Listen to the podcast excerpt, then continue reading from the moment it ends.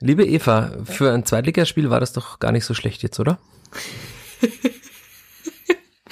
ja, die zweite Liga hat ja an diesem Wochenende auch wieder angefangen, da war es doch perfekt. Also ich sag mal, den, den Umständen entsprechend war das, war es hervorragend. Aber du weißt, worauf ich hinaus will. Ja, ja, ja, auf jeden Fall. Also ja. Für all unsere Hörerinnen und Hörer, die nicht wissen, was wir da gerade sehr wirres und krudes reden.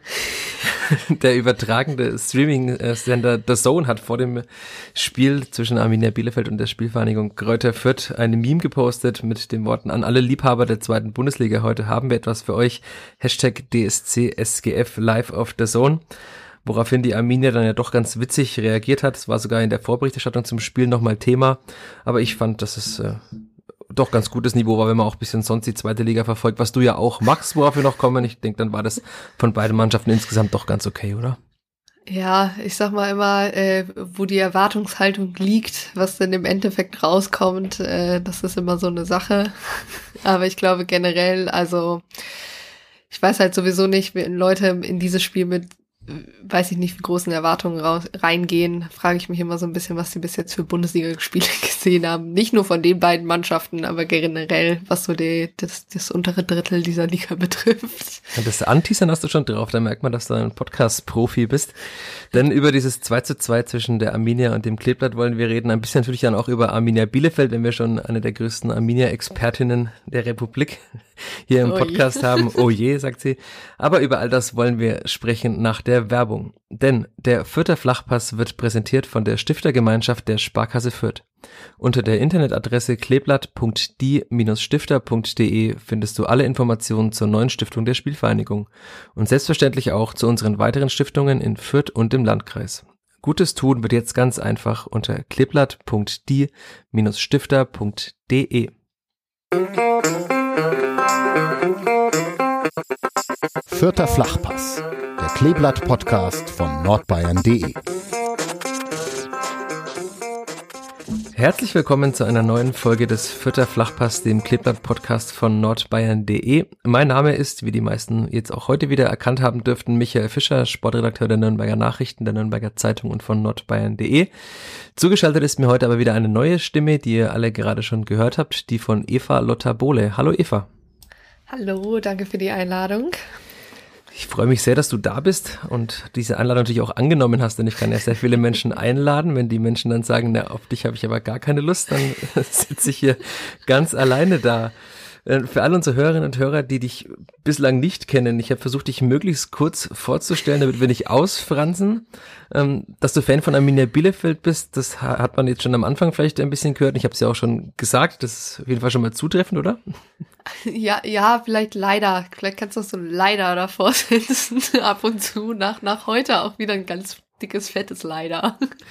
Und äh, du machst einen englischsprachigen Podcast zur zweiten Bundesliga, den Second Bundesliga Pod. Äh, das hat mich am Anfang sehr verwundert. Vielleicht kannst du all unseren Freundinnen äh, mal sagen, warum macht man einen englischsprachigen Zweitliga-Podcast? Ja, also dazu muss man immer ein bisschen sagen, um das jetzt kurz zu fassen, dass ich da eher mit reingerutscht bin. Also es war nicht meine Idee. Und äh, der, der das damals äh, mit gegründet hat, hat dann den Podcast quasi verlassen. Und deshalb mache ich das seitdem äh, mit dem Matthew Carriage zusammen. Er ist äh, seines Zeichens Schalke-Fan. Äh, wir haben uns beide sehr hervorragende Vereine ausgesucht, beziehungsweise sie haben uns ausgesucht. Ähm, genau, und wir besprechen äh, quasi, ja, einfach, es ist halt kein, kein vereinsspezifischer Podcast, sondern eben generell zur zweiten Liga, sprechen halt auch einfach immer den Spieltag, ähm, gehen da nicht so in, ins Detail, wie andere Podcasts das tun, äh, sprechen, versuchen aber trotzdem irgendwie alle 18 Zweitligavereine da immer einigermaßen abzudecken. Gerade gibt's dann ja auch ähm, ein, zwei Vereine, die gerade international doch durchaus ähm, ZuschauerInnen anziehen und vielleicht auch HörerInnen. Ähm, ja, das ähm, das war so ein bisschen die Idee dahinter und es macht einfach sehr, sehr viel Spaß. Äh, man kann, glaube ich, sicher sagen, wir machen es nicht unbedingt für die äh, große Anzahl von, von äh, HörerInnen, aber äh, wie gesagt, das macht trotzdem immer sehr viel Spaß und ich habe mich auch ein wenig gefreut, äh, dass die zweite Liga jetzt wieder losgegangen ist, weil es ist doch ein wenig ja, spannender als alles, was so in der Bundesliga passiert, selbst wenn die eigene Mannschaft in der Bundesliga spielt. Sprecht ihr denn auch über dieses 2 zu 2, das ja angeblich in der zweiten Liga stattgefunden hat? Ja, ja, nee. Wenn sich vermeiden lässt, nein. Das ist schön. nicht. Das quasi erst reicht, wenn wir jetzt darüber sprechen. Willst du das ja, damit genau, sagen? genau. Ich wir sprechen man uns muss ja nur einmal leer. durch die Hölle gehen, nicht direkt doppelt. Und zu guter Letzt äh, kennt man dich natürlich auch als Moderatin und als Gast aus dem Rasenfunk, einen der bekanntesten Fußballpodcasts des Landes. Also wer dich äh, bislang nicht kennt, sollte auf jeden Fall in den Rasenfunk reinhören. Da hast du ja auch schon moderiert. Und äh, naja, sagen wir mal, du hast einige schwierige Momente erlebt, wie du mir im Vorgespräch erzählt hast. Aber das bleibt ja nicht aus beim Podcast. Ich erinnere hier nur alle unsere Hörerinnen und Hörer an die Folge mit Florian Zenger, wo wir auch schon mal hatten, dass die Technik oftmals äh, ganz, ganz böse ist zu uns. Wir wollen doch eigentlich nur über Fußball reden und dann kommt immer diese Technik mitten rein. Naja, habe ich dich ganz gut getroffen damit oder müssen unsere Hörerinnen und Hörer Fall. noch mehr wissen über dich? Ich glaube, das reicht. Zumindest für die Zwecke, meinst du? Ja, ja, ja. Ich glaube auch generell reicht das. Also damit ist das, glaube ich, die, die, die Persona äh, ganz gut abgedeckt. Ja, dann springen wir doch direkt äh, zum Spiel zwischen der Arminia und dem Kleeblatt. 2 zu 2 steht es am Ende und irgendwie gefühlt habe ich jetzt gerade nochmal die WhatsApp-Gruppe für die Pressekonferenz nach dem Spiel durchgeguckt und jede zweite Frage der Bielefelder Journalisten war, Herr Kramer, waren das zwei verschenkte Punkte? Äh, wie würdest du das sagen? Waren das zwei verschenkte Punkte für die Armenier oder war es zumindest ein Punkt und ein weiterer Schritt nach vorne, weil man jetzt ja auch äh, wieder in der Tabelle ein bisschen geklettert ist? Ja, also ich, ich habe es ja ganz am Anfang schon gesagt, es ist immer so eine Sache von Erwartungshaltung. Ähm, vorm Spiel hätte ich gesagt, das sind zwei verschenkte Punkte, weil äh, und da wirklich keinerlei irgendwie Beleidigung anführt, aber gerade im ähm, ja, in Anbetracht der Tatsache, wie man doch die letzten Wochen Fußball gespielt hat, ähm, hätten hier drei Punkte eigentlich am Ende auf dem Blatt äh, stehen müssen. Und ehrlich gesagt, auch nach den ersten, ja, ich sag mal vor allem 10, 15 Minuten, da fand ich Bielefeld schon sehr dominant. Ähm, führt mit sehr, sehr vielen Fehlern auch äh, hinten in der Kette. Ähm, Bielefeld auch immer wieder eingeladen, was also ich glaube, wenn zwei der ja offensiv schwächsten Mannschaften da gegeneinander spielen, dass da, dass da am Ende vier Tore fallen, ist glaube ich schon noch ein Wunder. Aber im Endeffekt ähm, ja, fand ich alles eigentlich relativ stark, wie Fürth sich nach dem 1-0 dann auch versucht hat, ähm, nicht aufzugeben, immer wieder zurückgekämpft hat. Äh, für mich tatsächlich auch in der zweiten Halbzeit relativ folgerichtig die Führung erzielt hat, weil Bielefeld da wirklich überhaupt nichts mehr auf die Reihe gekriegt hat. Und am Ende ähm, ist für mich eher die Frage, ob man da halt einfach mit einem Punkt zufrieden sein muss. Und ähm, ja, das Problem ist halt einfach, die, die Gegner haben eigentlich an diesem Wochenende alle vorgelegt und ähm, man hätte halt einfach auf den Nicht-Abstiegplatz äh, springen können. Das hat man heute verpasst. Und da muss man sich schon ein bisschen die Frage stellen, warum man sich denn gegen, ja, eigentlich gegen diese Mitkonkurrenten, ich meine, gegen Bochum hat man ja zumindest gewonnen, aber gegen Fürth jetzt zweimal so extrem schwer getan hat. Ähm, das ist schon ein Problem. Nee, es wurde ja auch äh, in der Vorberichterstattung erwähnt, äh, wenn die Arminia gewonnen hätte, würde sie, äh, wäre sie zum ersten Mal seit September auf einem Nicht-Abstiegsplatz gestanden.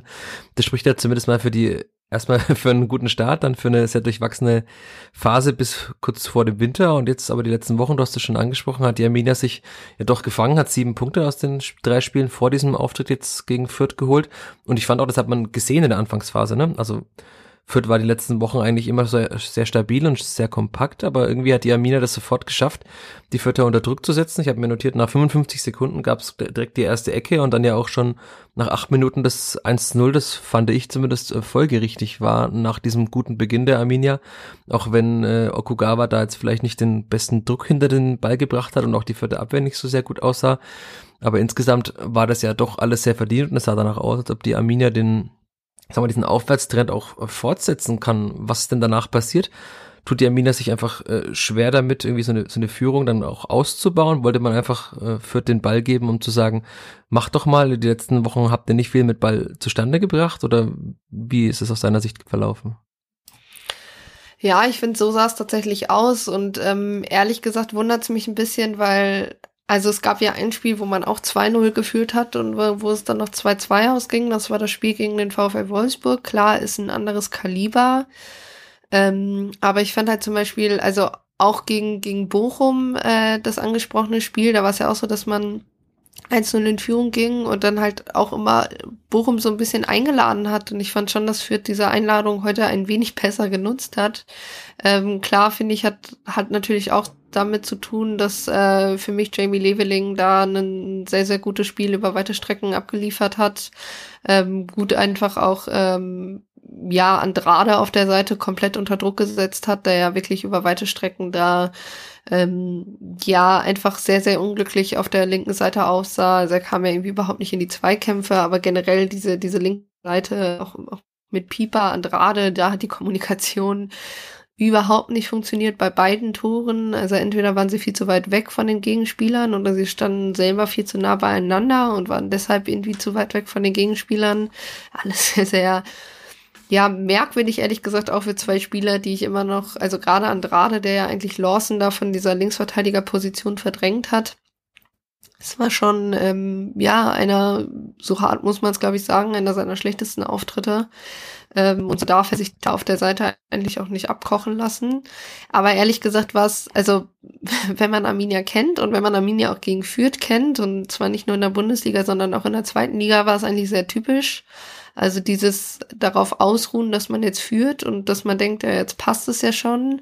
Ähm, für mich hat Kramer auch zu spät gewechselt. Also es waren ja relativ früh, ähm, war, war mit einem der Defensivakteure ja Vassiliades gelb verwarnt.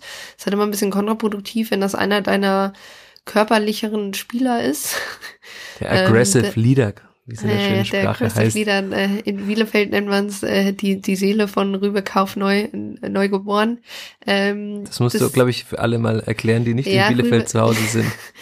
äh, Rüdiger Kauf ist eine Vereinslegende. Ähm, so, so, so, also gefühlt 61 groß, äh, immer giftiger Mittelfeldspieler, hat aber auch irgendwie gefühlt alle Abwehrpositionen in Bielefeld einmal durchgespielt, also gefühlt, hab da jetzt keine statistischen Beweise für, aber gefühlt, wenn man da so aus der Vergangenheit einfach so sich drei random Spiele rauspickt, spielt er mal eine andere Position.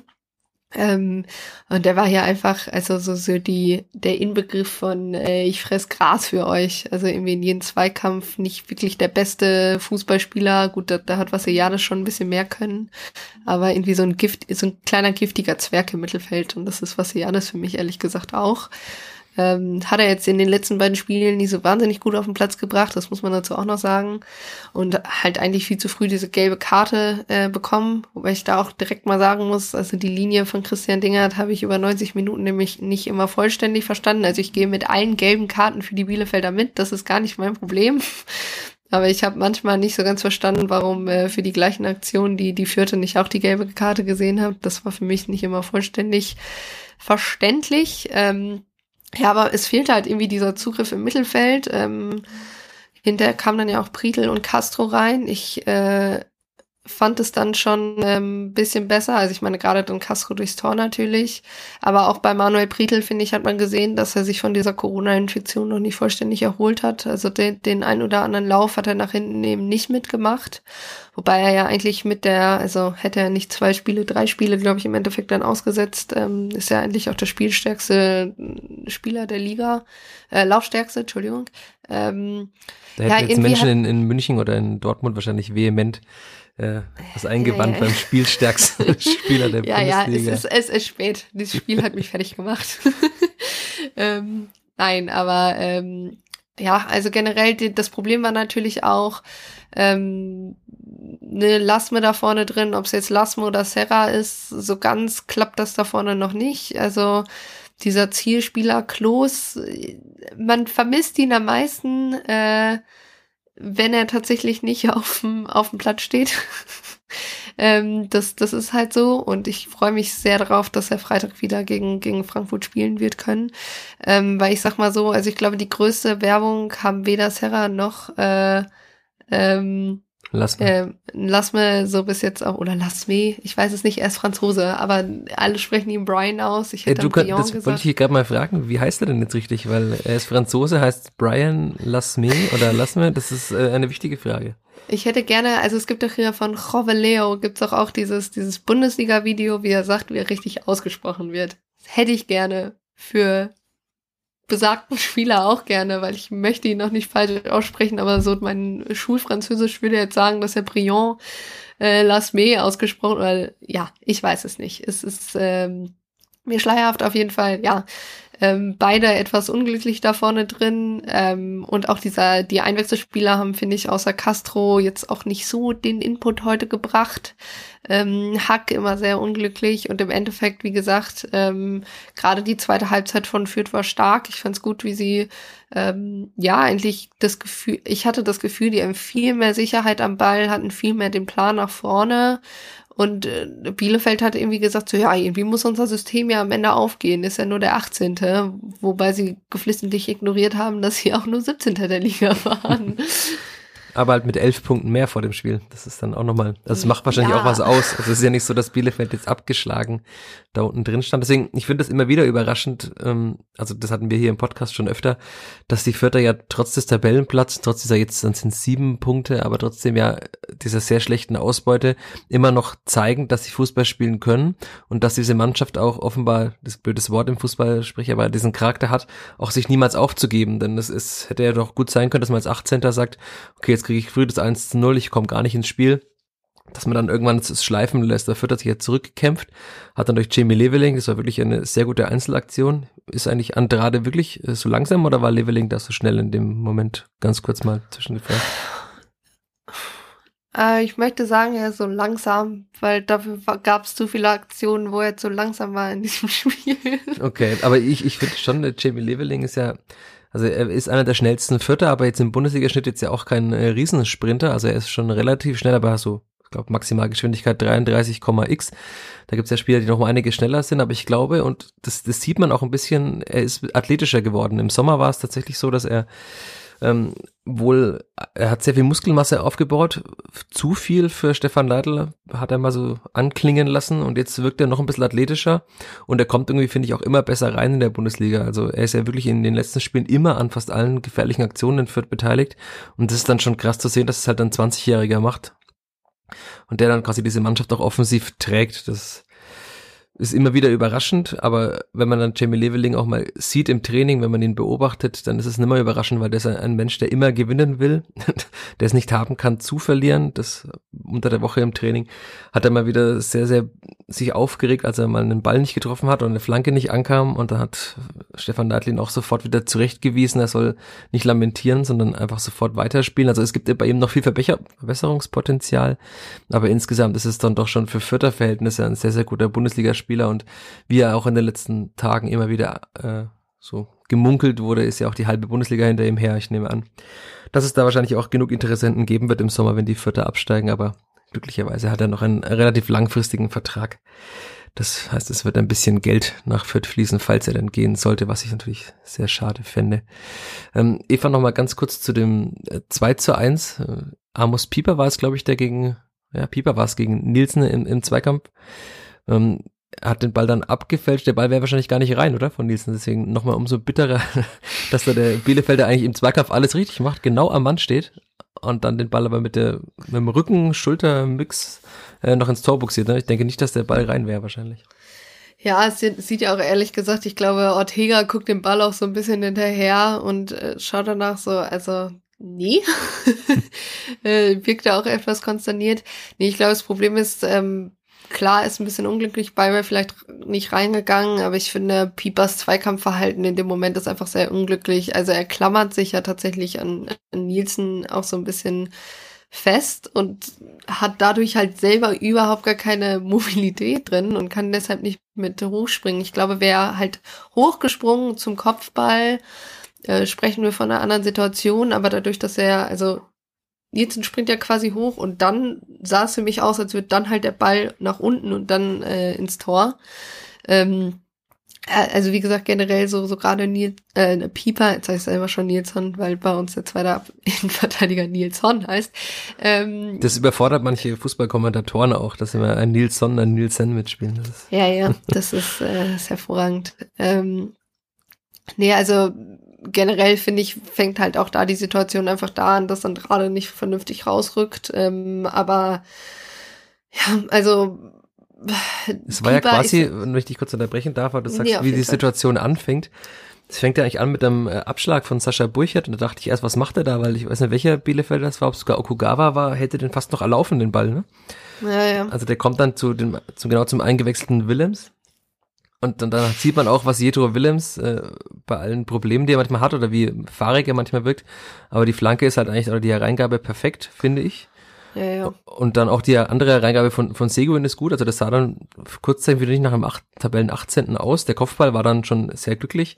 Aber da hat man halt dann gemerkt, wie du vorhin noch schon angesprochen hattest, die Einwechslungen, die, die bringen schon was. Vor allem Fürth hat jetzt dann auch wieder auf der Bank doch ein paar ganz gute Spieler gehabt. Also Willems durfte zum zweiten Mal nicht starten, dafür Luca Itter. Muss aber nochmal klären, was da dahinter steckt.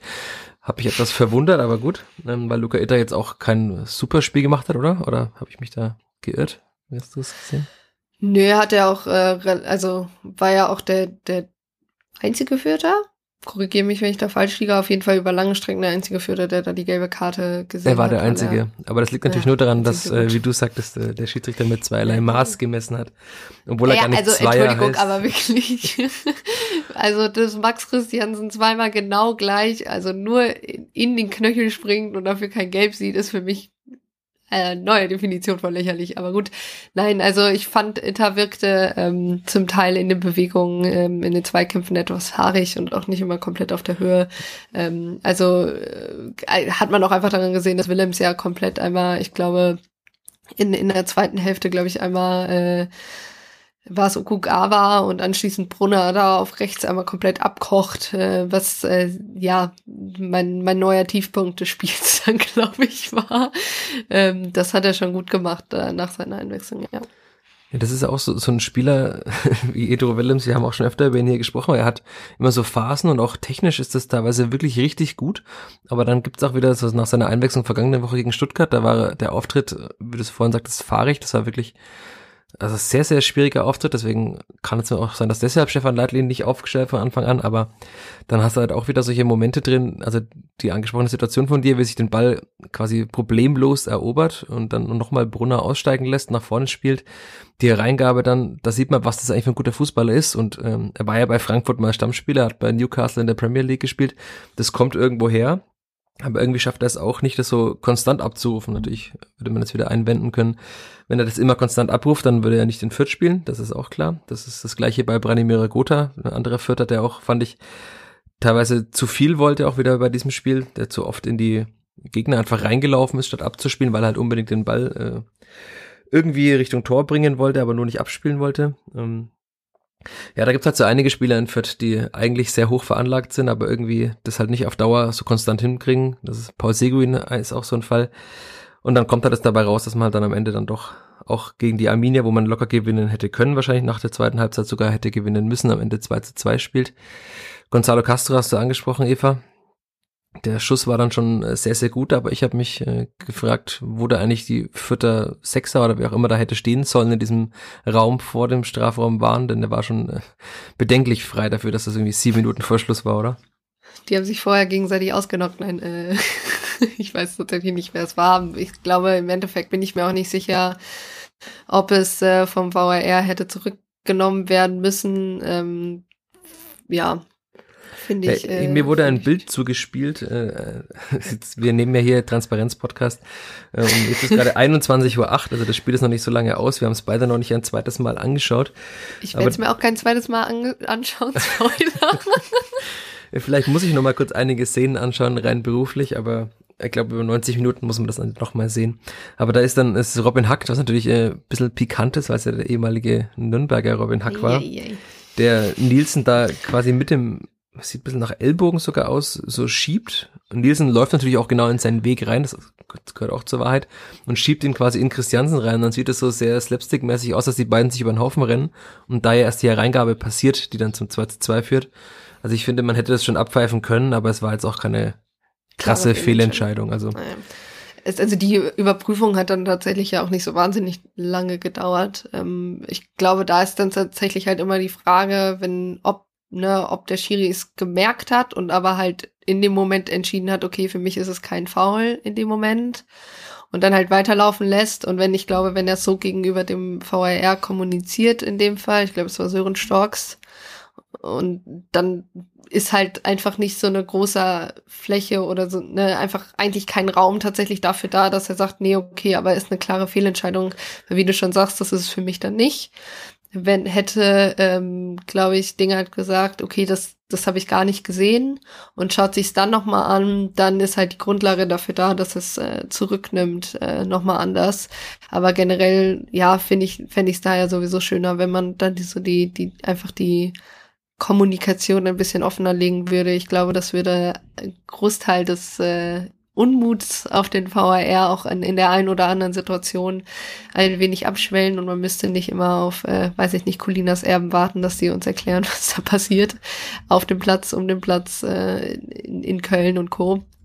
Nee, aber im Endeffekt, ähm, ja, sehr, sehr glücklicher Punkt am Ende. Also für diese Schlussoffensive am Ende, pff, keine Ahnung ich möchte es fast auch nicht Schlussoffensive nennen, weil ich fand halt am Ende war vielleicht auch nicht eine Mannschaft unbedingt näher am, am, am Siegtreffer. Also das, ich glaube, führt war dann auch tatsächlich so ein bisschen K.O. Ist halt auch ehrlich gesagt verständlich, wenn du denkst, du holst dann jetzt hier den Dreier. Ähm, und das war halt relativ spät in der Partie. Also ich fand es sah dann tatsächlich nicht so aus, als äh, wird dann noch wahnsinnig viel passieren was dann auch eventuell auch ein wenig zu viel über beide Mannschaften in dem Moment aussagt. Wenn du jetzt schon von äh, zu viel über beide Mannschaften sprechen äh, sprichst, äh, ich habe mir ja noch das Hinspiel mal notiert, du hast das vorhin schon ein bisschen anklingen lassen, die Arminia in, in beiden Spielen gegen Fürth jetzt nicht mit dem vielleicht besten Auftritten der Saison.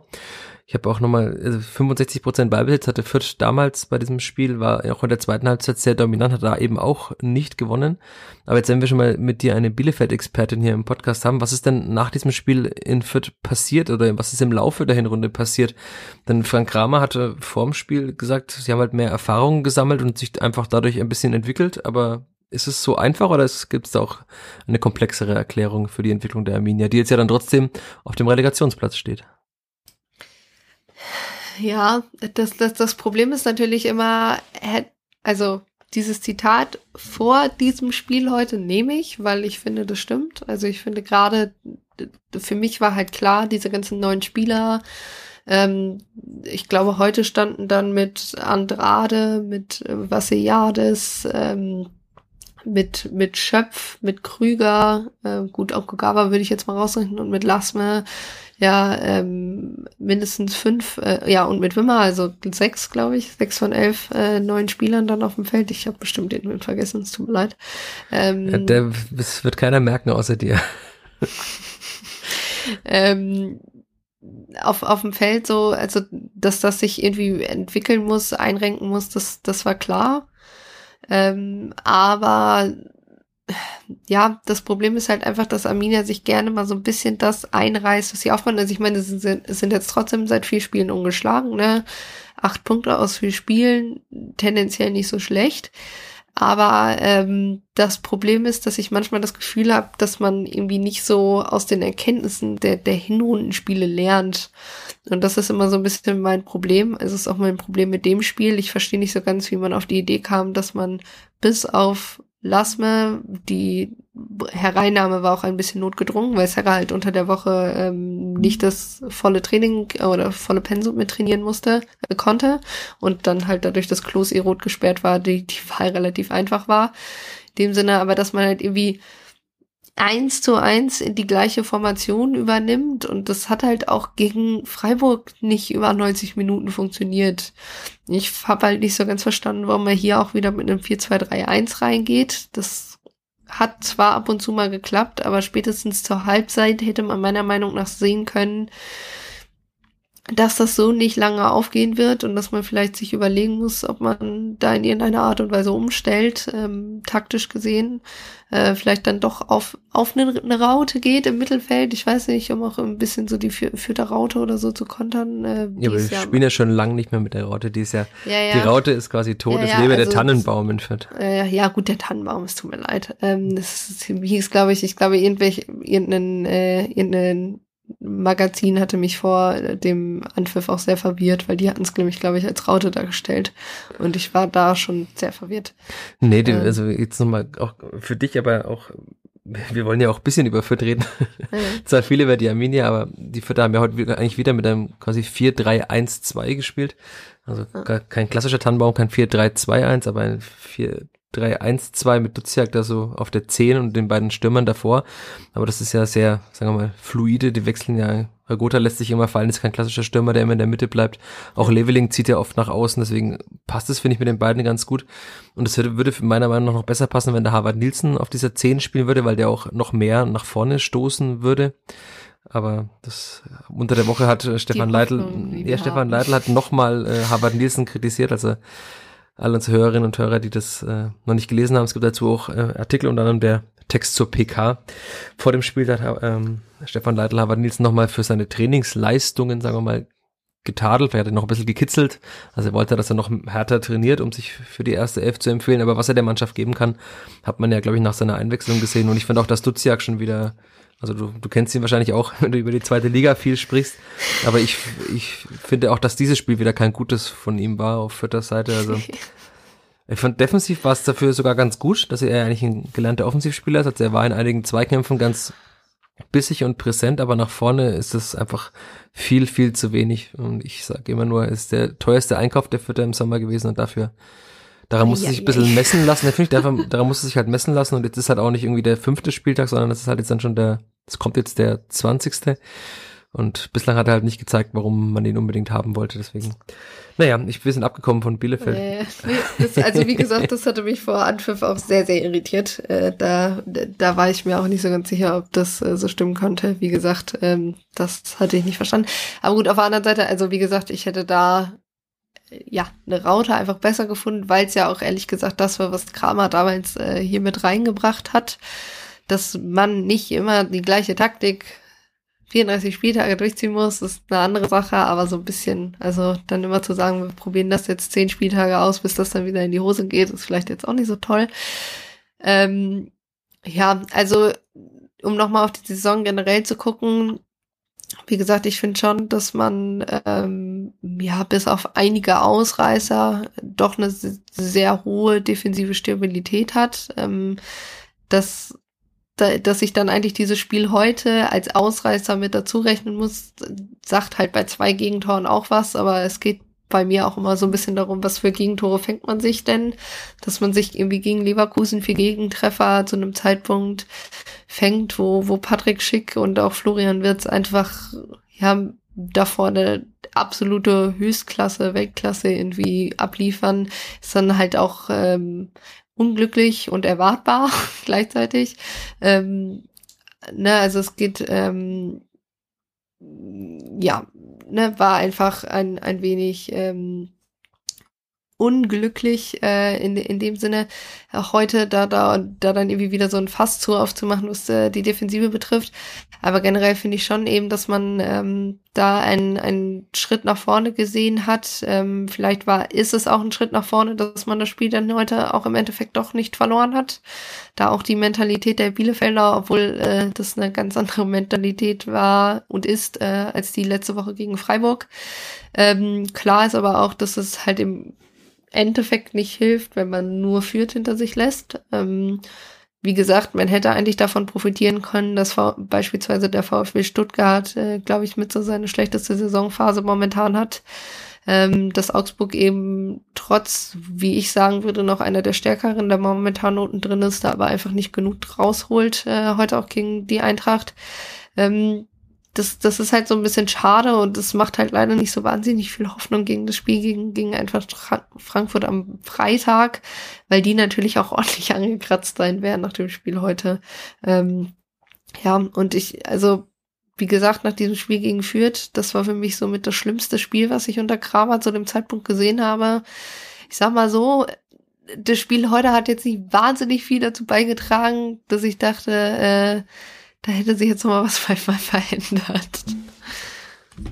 Äh, du hast jetzt schon mehrmals den Namen Frank Kramer genannt, der ist ja in, in Fürth auch wohl bekannt, ist ja in der Abstiegssaison, quasi in der ersten Bundesliga-Saison ähm, gegen Ende gekommen, hat dann fast den Wiederaufstieg geschafft, ist in der Relegation erst gescheitert, wurde dann später entlassen, weil es fußballerisch nicht mehr so ganz so ansehnlich war. Und ich erinnere mich dran, dass wir ähm, nach diesem Spiel in der Hinrunde auch schon mal drüber gesprochen haben, wie er eigentlich in Bielefeld gesehen wird, weil es ja auch damals darum ging, dass die Arminia fußballerisch jetzt nicht die große Entwicklung genommen hatte. Also er hat, zwar, hat sich sehr, sehr stabilisiert, aber fußballerisch gab es Probleme. Ich habe auch so ein bisschen im Hinterkopf, dass er immer wieder auch kritisch gesehen wurde in der Hinrunde.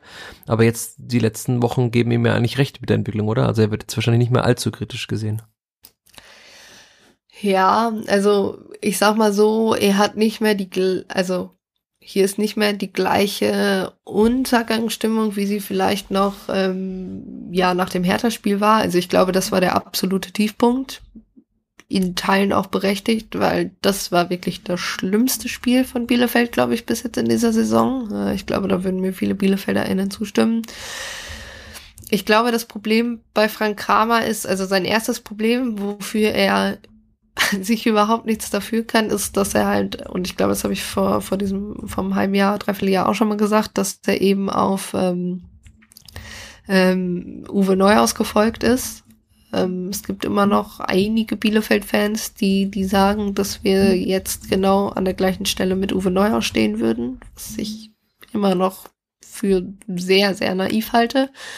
Ähm, und ich glaube, es ist das und das würde ich tatsächlich Frank Kramer anrechnen, dass er zum Teil nicht die beste Krisenkommunikation hat. Also ist manchmal dieses, diese Art von Sprache, die er verwendet, also so, so Crunch-Time und so, ist halt immer so ein bisschen schwierig, ähm, hilft, glaube ich, in dem Moment auch einfach nicht weiter. Ähm, ich, ich hoffe, dass das, ich habe mir die Pressekonferenz nach heute natürlich noch nicht angehört. Äh, ich habe leider nicht so wahnsinnig viele Hoffnungen, dass das heute besser ist. Aber generell, ähm, ja, ähm, ist es immer so ein bisschen schade, weil ich persönlich finde, man, ich finde nicht alles schlecht, was er macht, aber es gibt halt Sachen, die ich bei ihm doch relativ kritisch zum Teil finde. Beispielsweise wie er halt eben zum Teil wechselt. Das ist für mich nicht immer vollständig äh, verständlich, auch wen, wen er so aufstellt, wo, wo ich mir als Außenstehende denke, die natürlich nichts vom Training sieht. Ich glaube, das ist schon noch immer ein Unterschied, aber die das nicht immer vollständig nachvollziehen kann, was dann zum Teil aufgestellt wird. Ähm, das ist dann auch einfach so, damit muss man als Fan dann auch irgendwie klarkommen, aber ich glaube halt immer noch nicht, also Frank Kramer wird nie den großen Platz glaube ich, in den Bielefelder Herzen einnehmen, selbst wenn, klopfe ich hier mit dreimal kurz auf Holz, äh, sollte er Bielefeld auch diese Saison wieder zum Klassenhalt führen. Das ist, glaube ich, es tut mir für ihn persönlich super leid.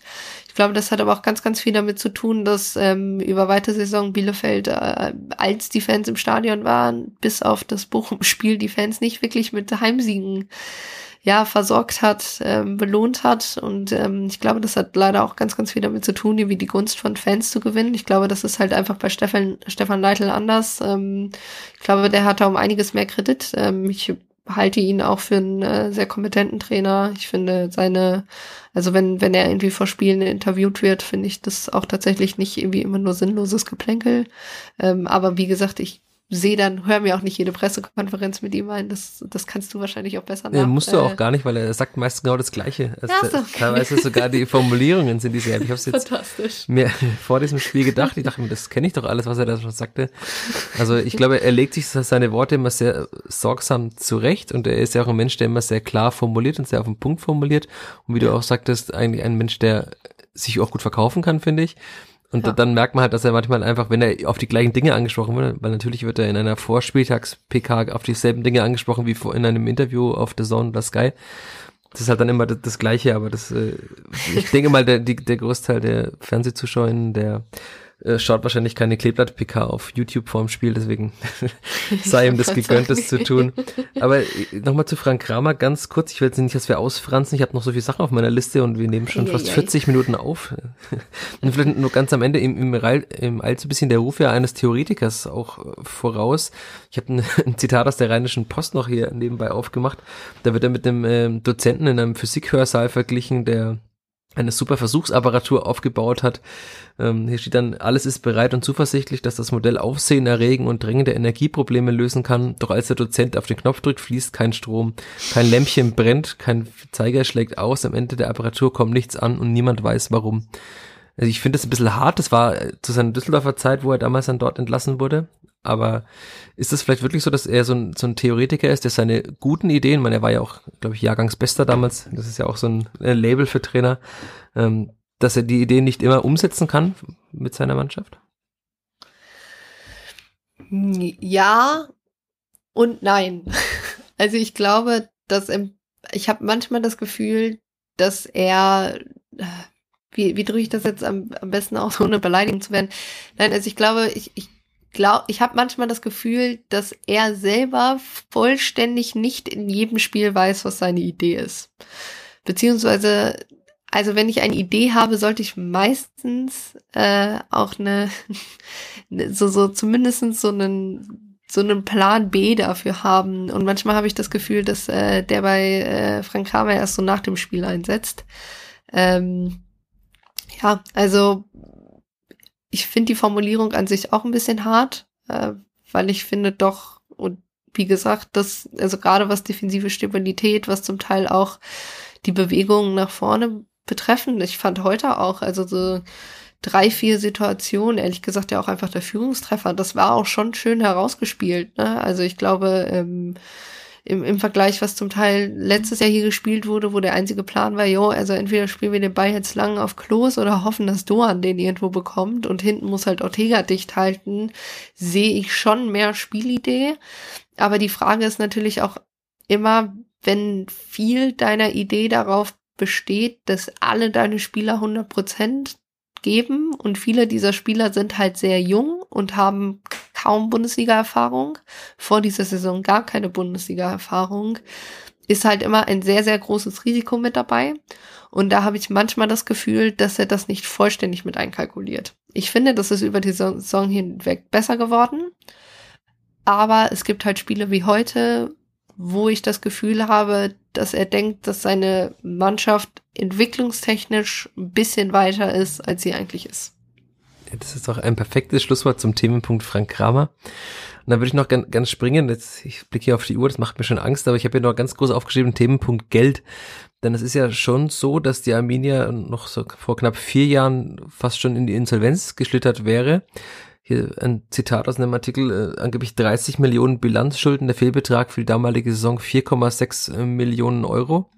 Und dann kam irgendwie ein sogenanntes Bündnis Ostwestfalen, das die Arminia gerettet hat. Und jetzt wirkt sie ja dann doch auch finanziell relativ stabil. Kannst du das für alle unsere Hörerinnen und Hörer ganz kurz mal aufdröseln, wie es dazu kam, wie vielleicht oder warum diese ganzen Unternehmen plötzlich so eine Zuneigung zur Arminia entdeckt haben? Liegt es an Personen im Verein und ähm, wie sieht es jetzt mittlerweile aus?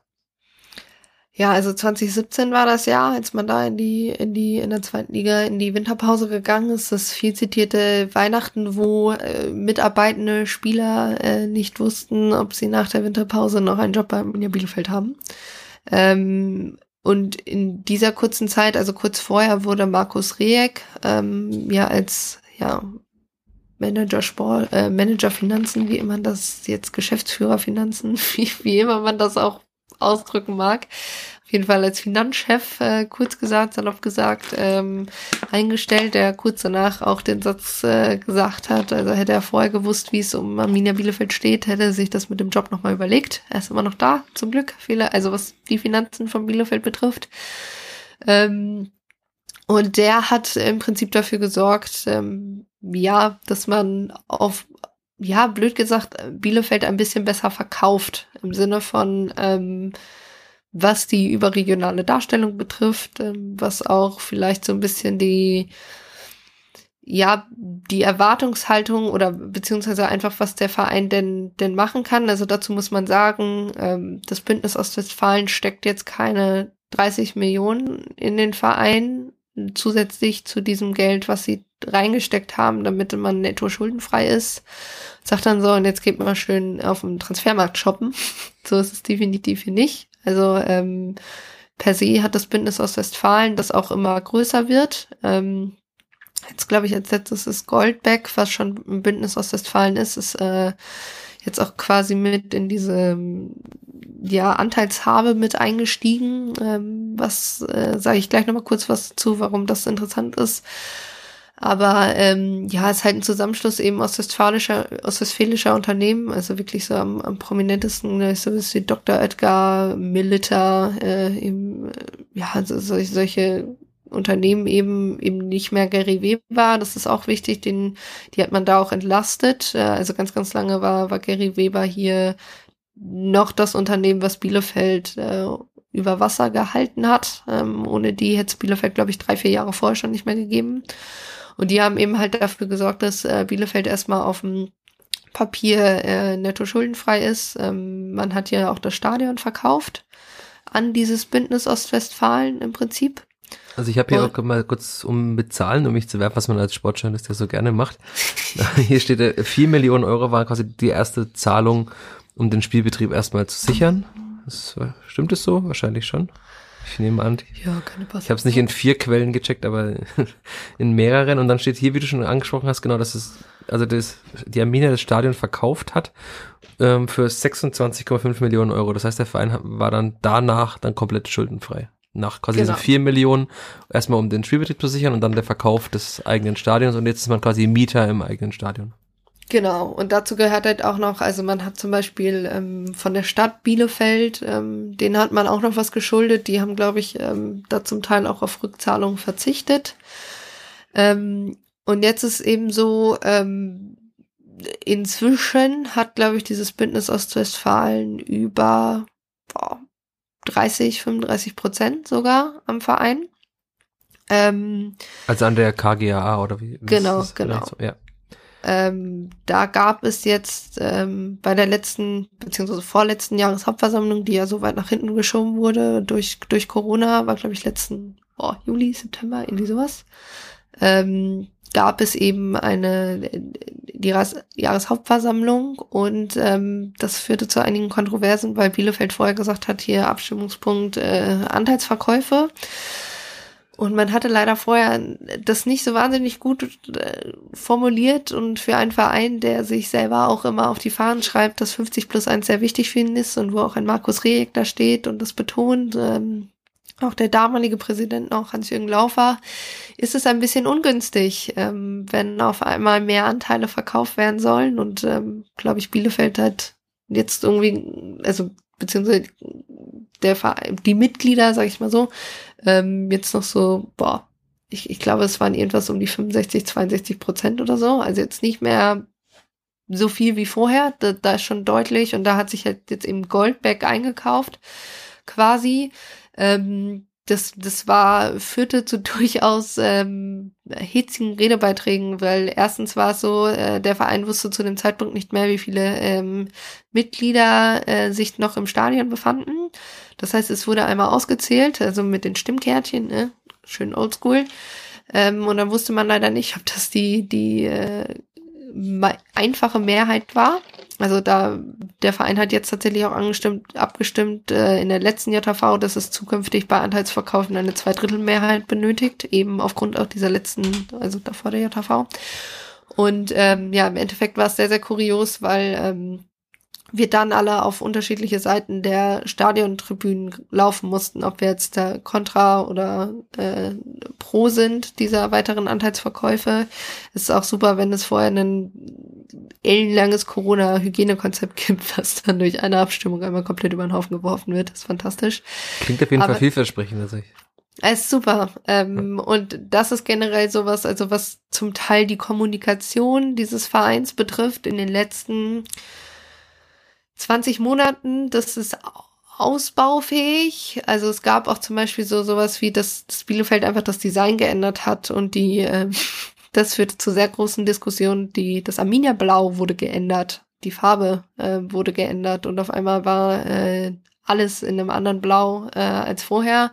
Das ist dann der RAL-Ton festgelegt in der Satzung oder wie ist das? Äh, jetzt ist er komplett festgelegt, auch okay. im Anschluss darauf. Ist, also zum Teil, ich habe Dinge erfahren, wo ich nicht wusste, was man alles äh, Farbcode-technisch in einer Satzung festlegen kann. Es ist äh, sehr, sehr spannend. Cyan, was auch immer. Ich habe den Farbton leider vergessen.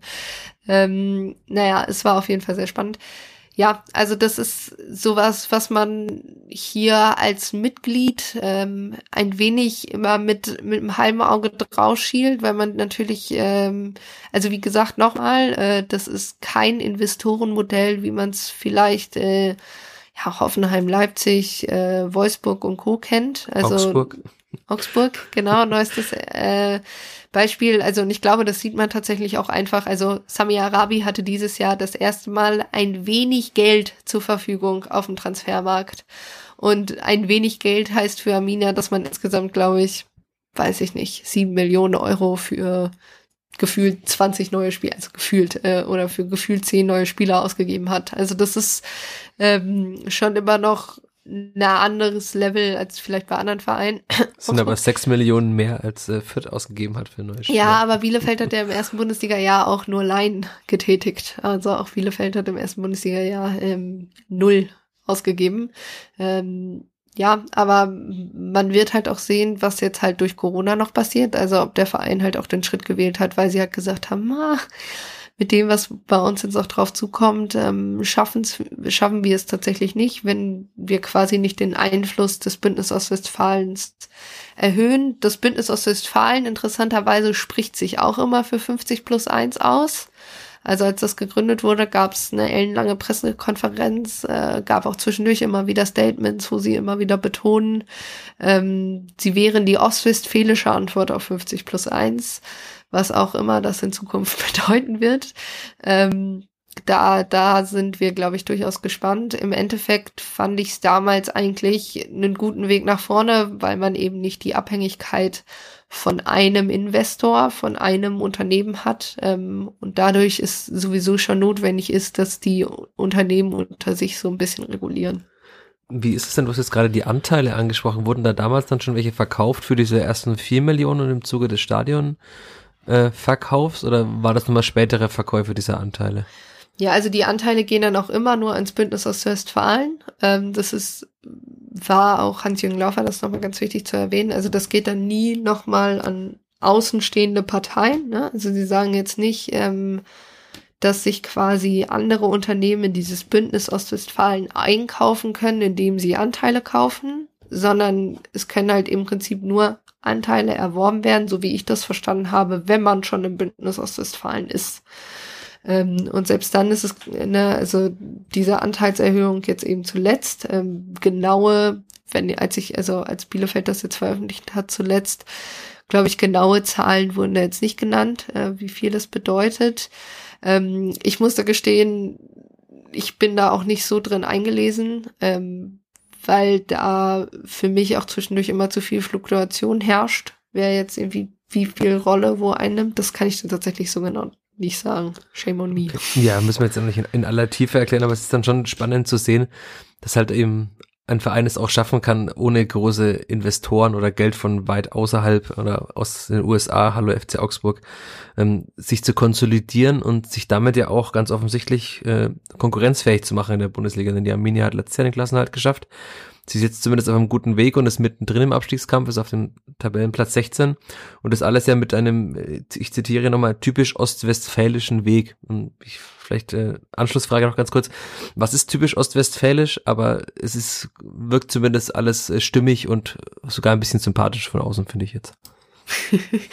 typisch ostwestfälisch ist eigentlich erstmal, dass man hier ähm, pessimistisches. Äh, das ist eigentlich der, der typisch, typisch ostwestfälische Weg. Äh, den optimistischen Ostwestfalen muss ich noch finden.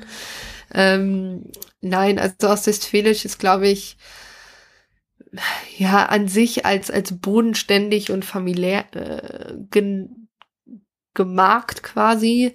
Ähm, ich muss aber gleichzeitig auch sagen, ich habe immer so ein bisschen das Problem, wenn sich, wenn sich Unternehmen oder auch Fußballvereine als irgendwie typisch das und das kennzeichnen, das hat für mich immer leider zu oft eine etwas ähm, ja lächerliche Art und Weise, sich da auch irgendwie anzubiedern ähm, oder vielleicht auch eine Nähe da herzustellen, wo sie nicht unbedingt ist. Also ich glaube schon so, Bielefeld passt schon zu seiner Region, einfach von der Größe des Clubs her, von der Eigenwahrnehmung dann doch nach außen, das passt schon. Das ist schon ostwestfälisch in dem Sinne. Aber ähm, da jetzt irgendwie zu sagen, dass dieses Bündnis Ostwestfalen oder alles, was da passiert, typisch oder der ostwestfälische Weg ist, ja, finde find ich schwierig zu definieren. Aber es ist ja schon offenbar so, dass insgesamt mit den personellen Veränderungen, wie du schon ansagtest, irgendwie die Unternehmen eine neue, sagen wir mal, Basis gefunden haben, um in Arminia zu investieren. Denn das war ja wahrscheinlich schon so durch diese, diesen finanziellen Niedergang. Ich glaube, das hatte ja auch damals mit dem Bau einer, der, einer Tribüne zu tun, oder? Wenn ich mich nicht irre. Ja, ja. Grüße genau. an Roland Kensch. Also ich erinnere mich an, dass es damals, also ich glaube, die Haupttribüne war es, oder? Die ja, die heutige Osttribüne. Also okay. die, die, das schöne doppelstöckige Ding. Okay, aber dass da wahrscheinlich dann einiges, also die Unternehmen auch gezögert haben, irgendwie zu investieren in den Verein, was ihnen wahrscheinlich auch zu unsicher war. Aber liegt es dann nur an, an Einzelpersonen? Hat man sich da insgesamt quasi in Ostwestfalen, also Wirtschaft, Arminia und äh, Bürgermeister oder so irgendwie ausgetauscht, um den Verein irgendwie zu neuer Größe zu führen? Oder vielleicht äh, zumindest eine, sagen wir mal, mit Blick auf die Uhr eine kurze Antwort, wenn es sie denn gibt. Ähm, ja, nee, ich glaube, es hat durchaus schon was mit den handelnden Personen zu tun, ähm, die da mit Rejek jetzt auch irgendwie im Verein sitzen. Der, der kannte es dann auch irgendwie von 1860. Ähm, hat vielleicht auch einfach mit dem Umdenken von Unternehmen zu tun. So genau kann ich das nicht sagen. Ich sitze da nicht in den Vorstandssitzungen drin. Ich glaube, es war aber schon einfach die Idee, dass man sagt, ja, okay, wenn wir einen, ähm, ja, im Endeffekt ähm, überregional starken Verein hier haben, der, der dafür Aufmerksamkeit für die Stadt außerhalb von Bielefeld gibt's nicht sorgt, äh, können wir dadurch nur gewinnen. Und ähm, ja, gerade Schügo hat da, glaube ich, immer ganz gut vorne mitgezogen. Sie sind ja auch Mitglied der Bündnis Ostwestfalen und ähm, ich glaube einfach, dass man einfach äh, auf so, so eine gegen, gegenseitige Wirkung gehofft hat, dass man überregional da vielleicht auch nochmal in anderen Gefilden einen Schritt nach vorne macht. Apropos Schritt nach vorne, das hat der Frank Kramer gerade auch in der Pressekonferenz so genannt. Äh, Abschlussfrage zum äh, rein sportlichen aus Arminia Sicht. Schafft die Arminia den Klassenerhalt? Möchtest du jetzt meine ostwestfälische Antwort oder meine optimistische? Darf gerne auch zwei geben. meine ostwestfälische Antwort ist, ich möchte alles außer eine Relegation. Ich habe da immer noch ein Trauma. Das äh, da kurz als Erklärung ähm, oder einfach als Stichwort Relegation Darmstadt 2014 wird nie wieder ein Bielefeld-Fan vergessen. Das war für mich fußballerisch der Tiefpunkt. Ähm, realistisch gesehen, äh, optimistisch gesehen, kommt es sehr darauf an, wie man jetzt in Zukunft gegen die Mannschaften damit unten drin punktet. Ähm, da sollte man sich darauf konzentrieren, dass man da drei Punkte einkassiert, mindestens, äh, beziehungsweise mindestens ein Punkt einkassiert, mindestens in all diesen Spielen, drei Punkte eigentlich Pflicht. Die Spiele gegen Frankfurt und Co. sind für mich Bonusspiele, die man, von denen man auch vielleicht zwei oder drei zumindestens in dem man punkten sollte. Und jetzt Anschlussfrage daran, weil du ja zumindest ein bisschen, also du hast mindestens zwei Spiele von Fürth über die volle Distanz gesehen. Ich nehme aber auch an, du hast noch mehr Spiele gesehen für den Rasenfunk. ähm, was glaubst du, was für diese Mannschaft noch möglich ist? Weil ich, äh, mittlerweile ist es ja echt schwierig zu glauben, dass da noch irgendwas geht. Also man, dafür hätte man wahrscheinlich äh, zwei von drei Spielen aus Augsburg, Stuttgart und jetzt ähm, Bielefeld gewinnen müssen, um nochmal da irgendwo anzugreifen. Jetzt sind es sieben Punkte nach 19 Spielen. Ähm, immer noch elf Punkte Rückstand auf die Arminia auf dem Relegationsplatz. Das heißt, es sieht sehr danach aus, dass man absteigen wird. Was glaubst du, was die Mannschaft noch zu leisten imstande ist? Und auch Anschlussfrage daran, glaubst du, dass man das irgendwie durchziehen kann und dass es irgendwann auch mental ein Problem wird, wenn man dann weiß, man ist sicher abgestiegen? Ja, ich glaube erstmal, dass das führt jetzt schon ein besseres Gesicht wart als äh, Schalke 04 letzte Saison. Ähm, zumindest äh, für Fürth schon mal einen Schritt nach vorne. Absteigen ist trotzdem immer Kacke, äh, auf gut Deutsch gesagt. Ähm, ich fürchte, man hat einfach ein wenig zu spät angefangen, so ein bisschen ähm, ja umzuschalten, auf die Defensive zu schauen. Ich glaube, da, das äh, reicht ein Blick auf die Tabelle beziehungsweise aufs Torverhältnis, um es da einfach auszudrücken. Ähm, ja, ich glaube, Leitl hat tatsächlich vom Stuttgart-Spiel von ihrem 1, weiß ich nicht was, äh, Punkteschnitt gesprochen, was was 1,6 oder so. Korrigier ich glaube, da ging es um, was passieren musste, damit sie drin bleiben. Also genau, war, genau. Ja. Und das fand ich damals schon sehr absurd. Also ähm, das tut mir leid, aber das sehe ich tatsächlich einfach nicht. Auch gerade, weil du angesprochen hast, weil man gegen Augsburg, Stuttgart, Bielefeld dann halt einfach ein bisschen mehr hätte rausnehmen müssen. Ähm, ja, also so leid es mir tut, ich glaube, man hat sich zumindest schon mal besser verkauft als in der letzten Bundesliga-Saison. Ähm, ja, aber, da fehlen aber noch 14 Punkte bis dahin. Ja, zumindest haben wir, haben wir nicht mal zumindest mal einen Heimsieg geholt. Das ist doch schon mal drin. Genau, und heute den ersten Auswärtspunkt der Saison. Wir werden jetzt hier ja, der posit positive Kicker-Podcast. ich wollte gerade sagen, wir haben doch von Max gelernt, wir sagen nur noch positive Dinge überführt.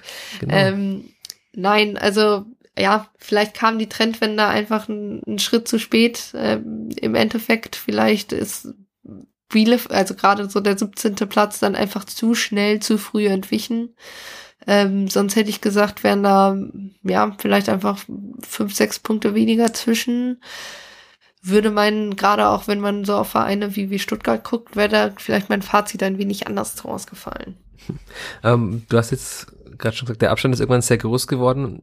Der Abstand zwischen der Arminia und Fürth lässt sich ja eigentlich ganz gut an, an einer Marke festmachen, das sind die Gegentore. Also wenn man jetzt sieht, die Arminia hat 18 Tore geschossen, Fürth 15, das ist nicht viel Unterschied, aber die Arminia hat 26 Gegentore nur und Fürth 51, das sind leider mal 25 Gegentore mehr und die machen halt dann auch einen Unterschied von 11 Punkten in auch.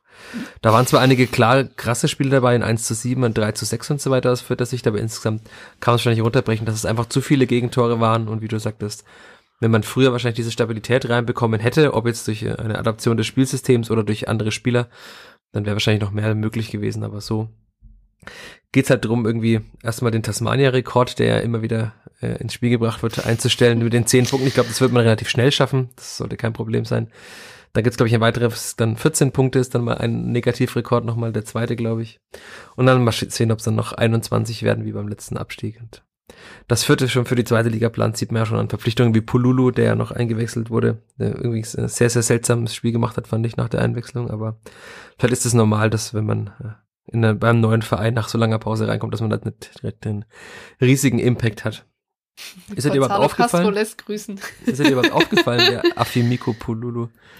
Nee, ich habe nur mitbekommen, wie er eingewechselt ist. Aber dazu muss man auch immer sagen, dass ich bei solchen Spielen eher darauf achte, was Arminia so anstellt, als was der Gegner so anstellt.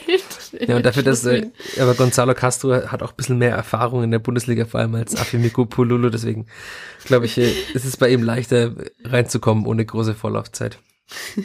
das, ist, das um war den, auch eher scherzhaft gemeint. Um den armen Affi, wie er genannt wird, mal hier in, in Schutz zu nehmen. Sehr netter Kerl, ich habe kürzlich mit ihm gesprochen. Das bezweifle ich nicht. dass, du, dass ich mit ihm gesprochen habe, das ist schön. Nee, dass er ein sehr netter Kerl ist.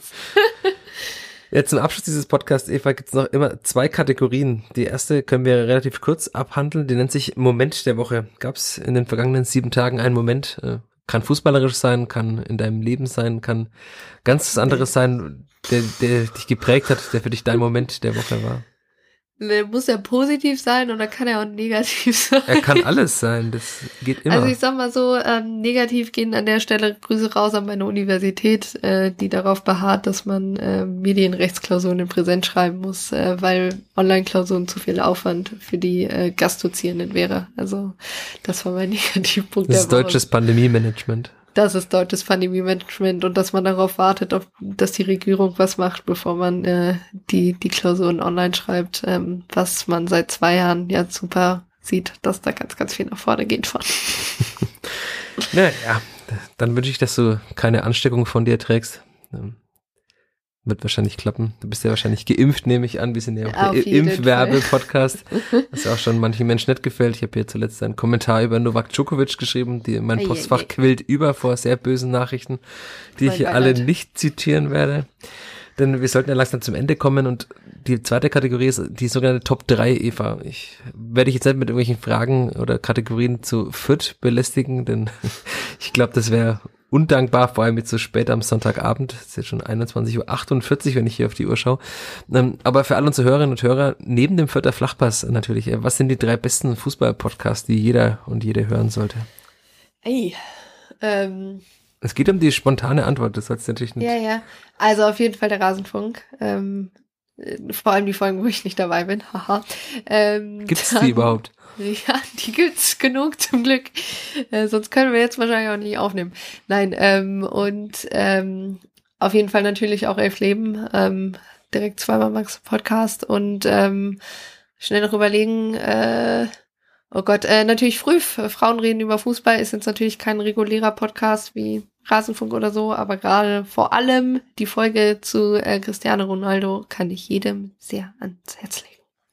Du hast es bewusst äh, nicht gegendert und jedem gesagt, weil du sie jedem ja, Mann das ist korrekt.